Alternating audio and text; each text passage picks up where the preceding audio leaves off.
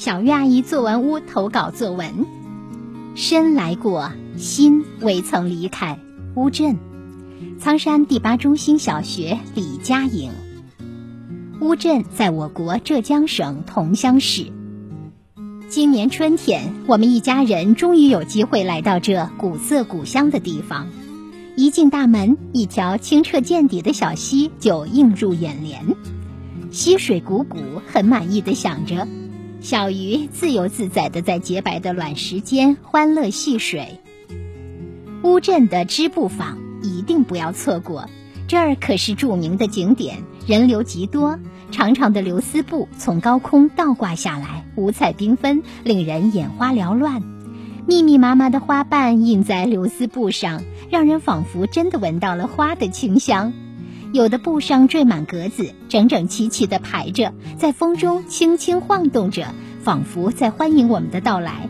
接着，我们就来到龙形田，这儿的地形像巨龙一样盘旋起伏，一朵朵不知名的紫色小花绽放其间，淡黄色的花蕊，紫色的花瓣，阳光下显得特别温文尔雅。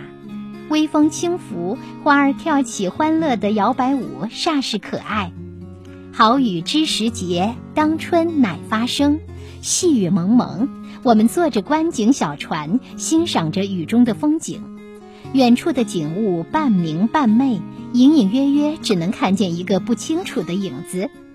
船摇摇晃晃，慢慢悠悠，我们坐在船里，像是小婴儿在摇篮里昏昏欲睡，舒适极了。乌镇真是一个令人回味无穷、身来过心未曾离开的好地方。好的，以上就是李佳颖同学的作文《身来过心未曾离开》。接下来，我们有请吴航颖老师来点评这篇作文。孩子们，你们去过乌镇吗？如果没有去过的同学，也别急。让参八小的李佳颖同学带你去乌镇瞧一瞧吧。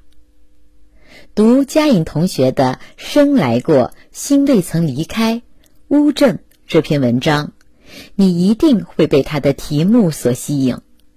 我们阅读一篇作文的时候，最先看到的就是作文题目，然后才决定是否继续阅读下去。所以呀，起一个吸引人的作文题目非常关键。那么，我们该怎样起题目才能引起别人的注意呢？小吴老师告诉大家一个秘诀：往往呀，吸引人的作文题目应力求简洁凝练、形象生动。拟题的原则就是小、准、新，能展示文采，先声夺人。比如这篇作文“生来过，心未曾离开”，乌镇，既点明了要介绍的地方是乌镇，也表达了自己对乌镇的眷恋与喜爱。作文题目呀，新颖而贴切，意味深远，典雅而富有内涵。这篇作文呢，按照浏览顺序，介绍了小作者在乌镇的所见所闻、所思所想。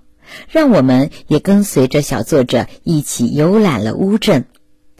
作文文字简洁，但好词佳句频出。